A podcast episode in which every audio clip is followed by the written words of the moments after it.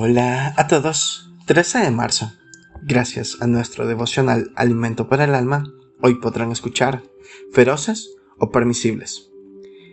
Lectura sugerida es Gálatas 5, verso 16 al 26. Nos dice su verso 16. Digo pues, andad en el Espíritu, y no satisfagáis los deseos de la carne.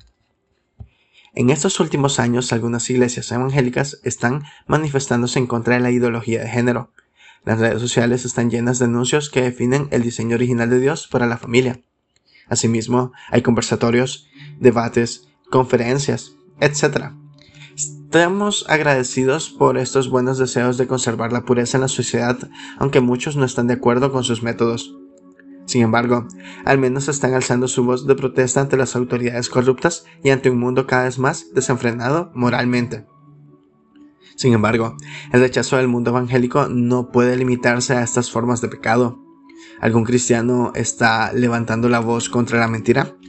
¿Alguien está convocando marchas contra la pereza o contra llegar tarde a los cultos o faltar a ellos? No tenemos que parcializarnos con el pecado. No debe parecer que contra algunos pecados vamos con uñas y dientes y somos permisibles con otros. No estamos diciendo que hagamos manifestaciones públicas o carguemos las redes sociales rechazando toda la forma de pecado, pero estamos diciendo que debemos rechazar todo pecado, cualesquiera que sean estos. El apóstol Pablo hace una lista completa de pecados que tenemos que rechazar. Además, sugiere que la lista es más amplia cuando dice y cosas semejantes a estas. Verso 21.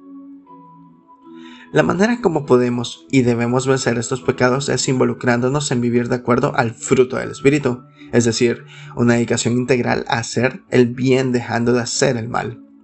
Devocional escrito por Javier Juanman Tornero, en Perú. No debe parecer que contra algunos pecados vamos con uñas y dientes y somos permisibles con otros. Muchas gracias por escuchar.